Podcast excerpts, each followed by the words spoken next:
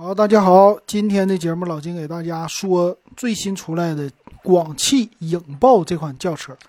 这个车呢非常受欢迎，最近的关注点特别的多。为啥呀？因为这个车主打对标很明确，就是本田思域，而且呢是作为年轻人的首款车这么一个定位，而样子也特别的好看，哎，所以关注点特别的多。那我们今天呢就来详细的说一说老金。说车还是那个最不懂车的车评人啊，那咱们先看这车的外观的样子，这外观的样子非常的好看。很多人说呀，这个正脸我第一眼看起来是奥迪 A3 的感觉，你不知道，你觉得有没有这样？反正我觉得还真是有一些。它的正脸啊，看起来是那种非常有一种小猎豹的感觉，就是它的大灯，大灯的那个位置啊，非常的。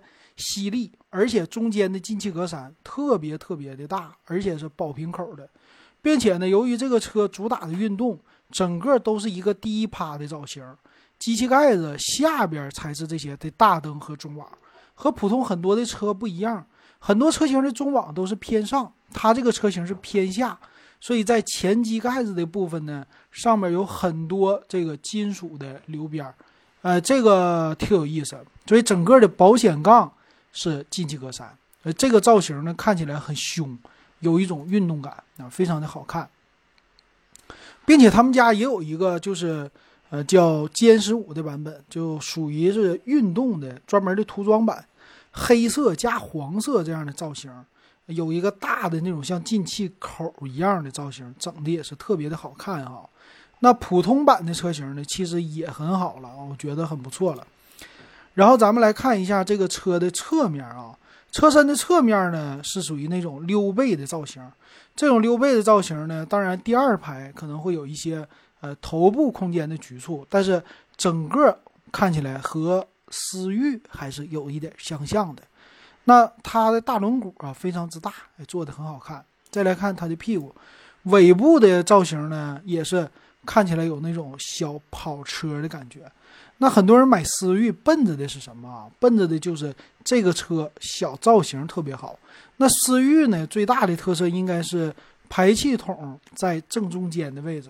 它这个车型呢，高级的版它是四个排气孔，排气孔在车尾的部分。那整个的车尾的灯啊，它用的也是呃比较的传统啊，并不是说特别的酷的那种啊。尾灯没有做什么太多的修饰。那但是呢，整个车型看起来有一种运动感，还是挺好看的，挺不错的。那我们来看它里边的内饰。那这个车型它有两种，一个是呃黑红的配色啊，一个是黑黄的一个配色。肯定黑黄的这个版本呢更受欢迎了，因为它非常的有小牛的那种的感觉。那来看里边的内饰吧。里边的内饰，我看一下啊，我这里边全景内饰好像没有啊，有全景给大家展示一下。好，全景的内饰，这个车的方向盘的位置啊，非常的好看。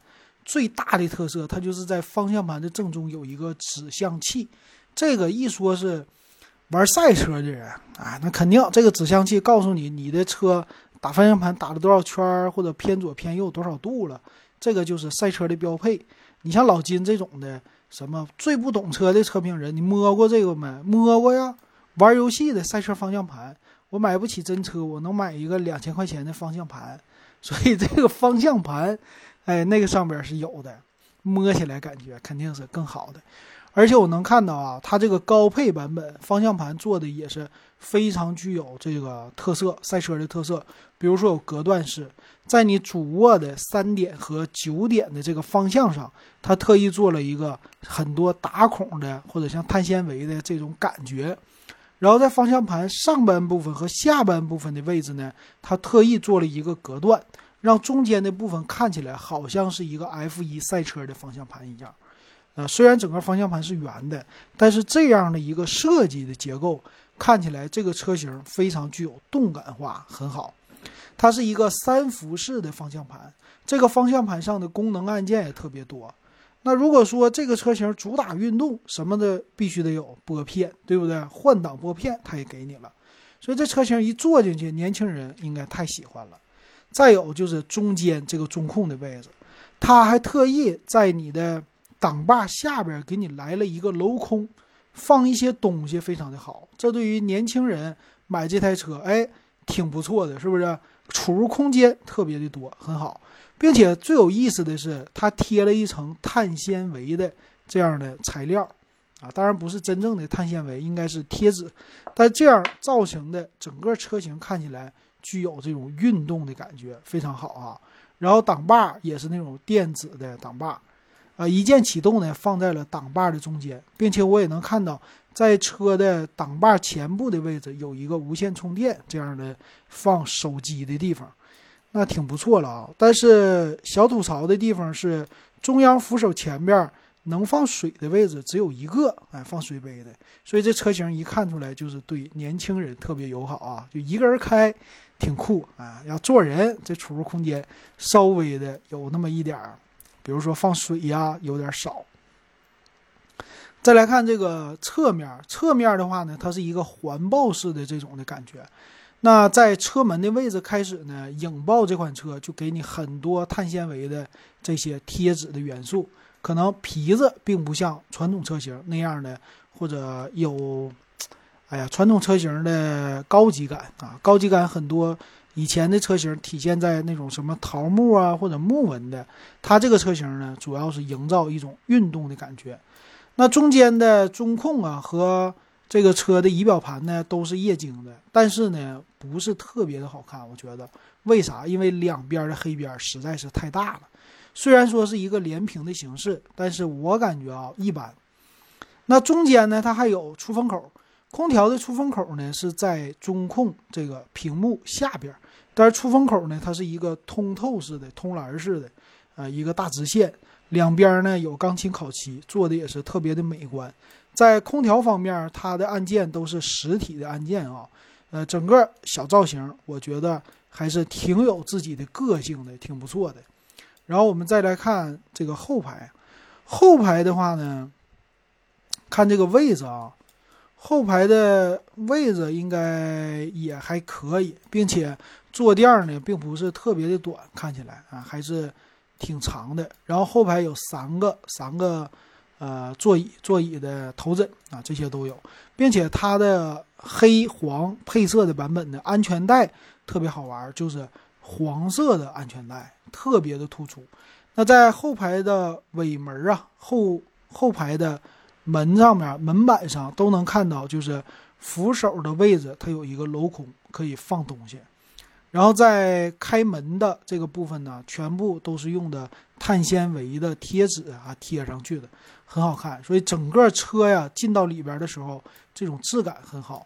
然后顶棚呢是有一个大天窗啊，在尤其是尾部啊，也是用了一个大天窗的这个造型，这个有点像。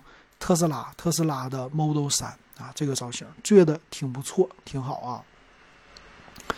然后其他方面呢，就是里边的空间了。那这个刚才已经在三百六十度给大家说过了，所以这个车型啊，整个看起来给我的感觉，年轻人应该是特别的喜欢啊。里边的样子做的实在是很接地气啊，做的很好。然后再有，咱们看看它的版本。这次呢，它已经是正式的上市了嘛？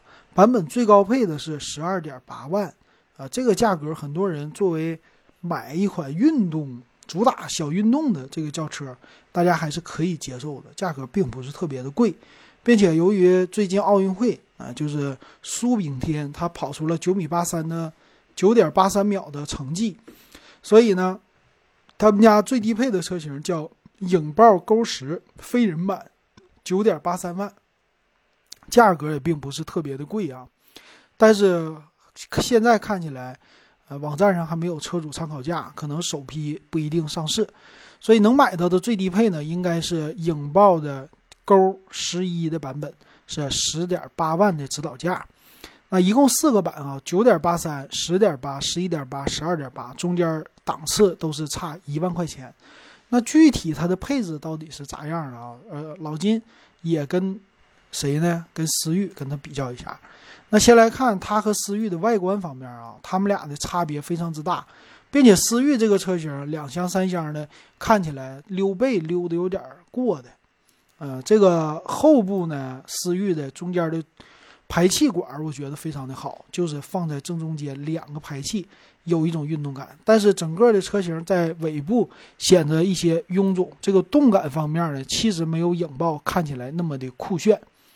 然后再说内饰，内饰呢，国产车的内饰那不用说了，这个思域的内饰啊，要是跟影豹的这个比起来，那其实影豹如果按一般算的话，思域简直就没法看了，整个就是一个过时，所以这个不用比，整个在你能看到摸到的外观方面，影豹肯定都是超越思域的。那再有什么方面，就是配置了啊，两个的配置呢，老金直接全都给它打开。售价方面呢，当然影豹也是比较的便宜。那咱们来看啊，影豹全系这四款车型，它的配置到底怎么样？首先来说，这个车车长达到了四米七，车宽呢一米八五，呃，车高一米四三，轴距呢是两米七三，这么一个轴距，我们就直接拿它对比思域，思域的车长四米啊，四米五。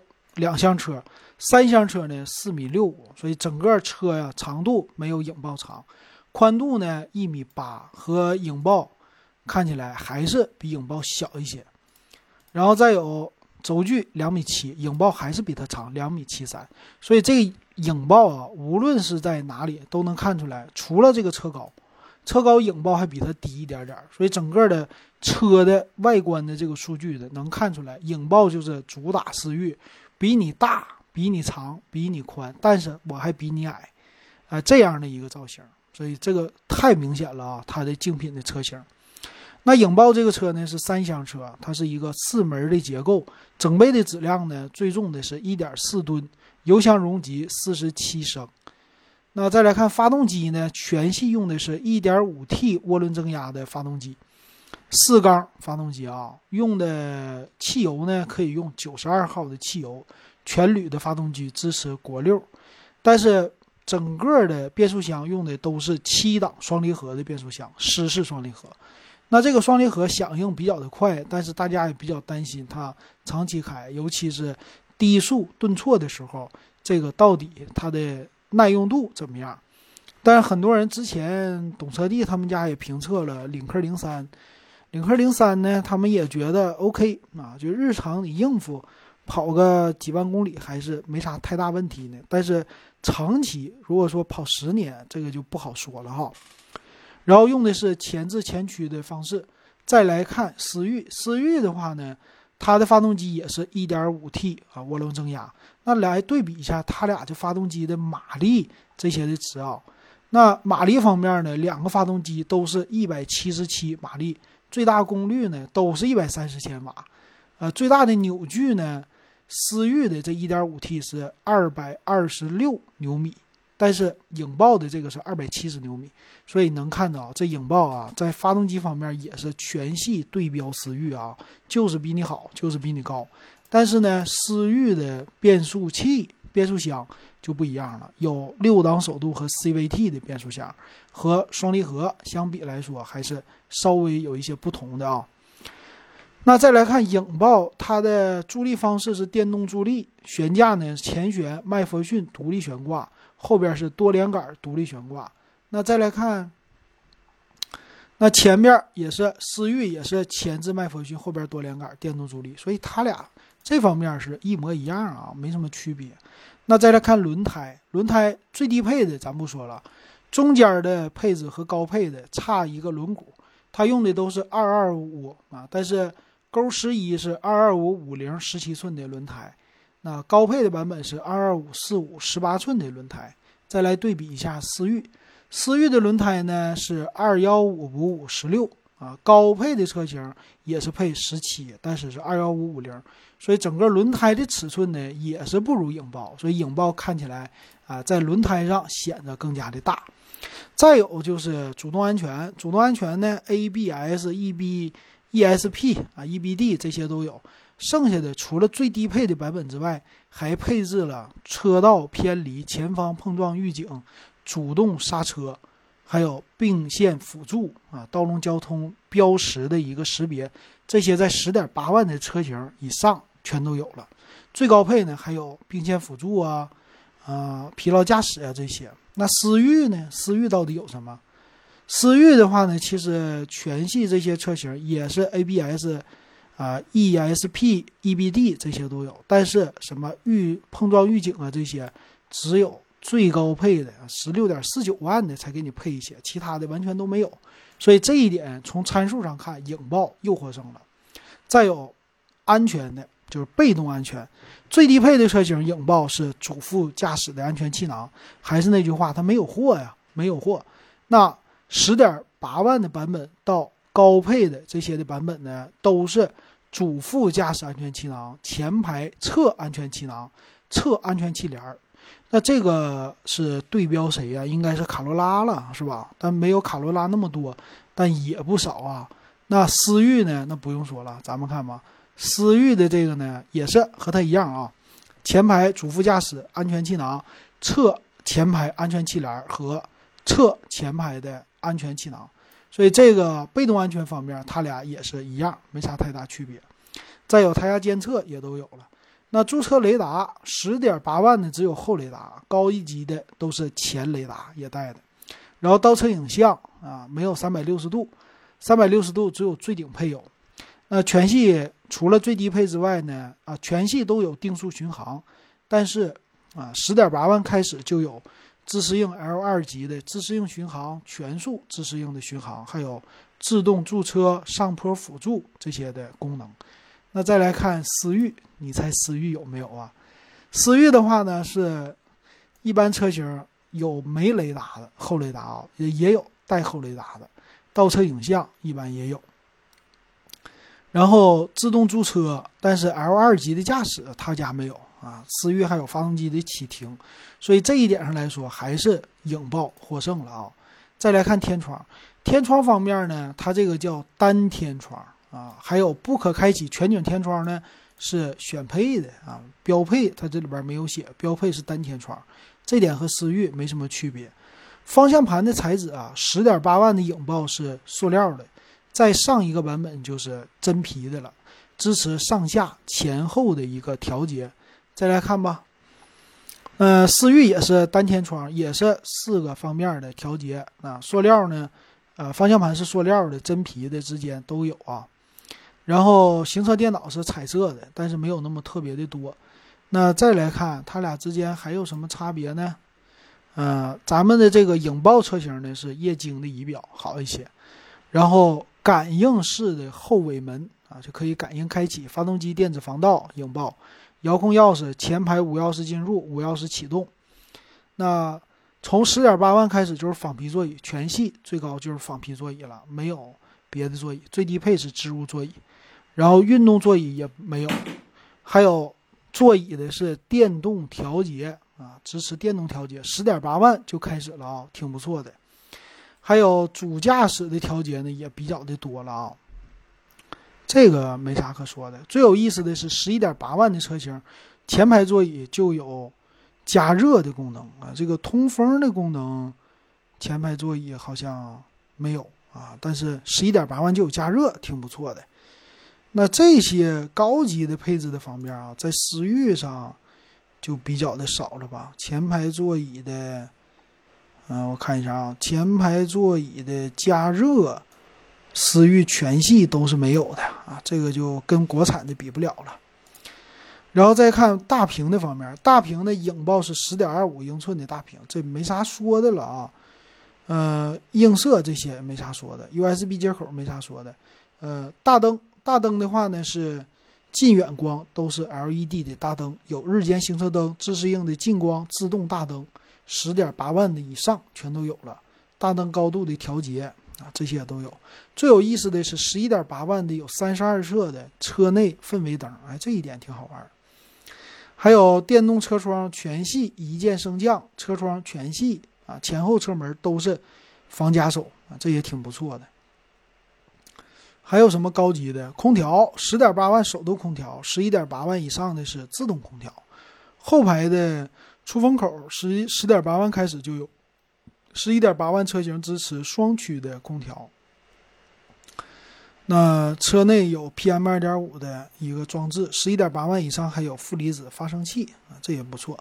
那思域呢，屏幕也小啊，七寸的屏，没有十寸的大屏啊，剩下的他们俩之间都差不多。那思域低配的还是卤素大灯，所以从这儿能看出来啊，就是整个的这个影豹在配置上是直接碾压思域的，但是呢，价格方面又比思域便宜很多。比如说影豹最高配十二点八万，很多年轻人是可以消费得起的。贷款一个月还个三千块钱，还是可以买得起这样的车啊？可能两千两千多吧，用不了三千。然后这个车型买哪个比较好呢？首先老金的感觉啊，这个车第一个它是一个新上市的全新的车型，这个车型虽然速度比较的快，比加速能力的话比思域速度快，但是呢，很多人还是。家用用这个车型，那耐久度到底怎么样？这个不好说。而且改款第一批出来的车型有没有小毛病不好说。但是只是从当前的参数看的话，老金觉得买一个十一点八万的很不错了。十二点八万配置更高，但是价格贵一万。十一点八万的全下来应该是十三万多一些，你就可以把这个车型给带回家了。还是挺不错的，因为在这个价格里边，你买 SUV 买不到啥，买轿车呢，其实耐用的就是卡罗拉这些的系列。国产的轿车呢，可能也是博越呀、博博瑞、博瑞这个车型，或者其他的车型在十几万的，比亚迪秦了啊，就是 DMI 的比亚迪秦，剩下的秦 PLUS 叫。剩下的好像是也没啥车型了吧，在国产的轿车领域，那这个车呢，它是独树一帜。我呢，价格不是特别的贵，但是我就主打给年轻人跑加速，算是一个小小的钢炮。而且呢，由于是广汽出品的，在广州最大的特色是什么？喜欢玩改装，日系那种的氛围。所以它对标的思域啊，它的改装未来可改的空间还是非常之大的。所以这个车型我还是比较的看好啊，由于比较的年轻，还很不错，但是需要观察，可能是需要花个几年吧，啊，最少是一年以上的时间观察这个车的耐用度到底怎么样。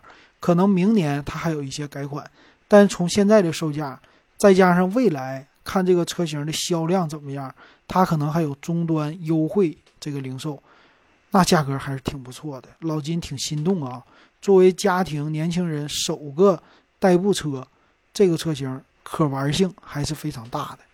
行，今天咱们就说到这儿，感谢大家收看还有收听。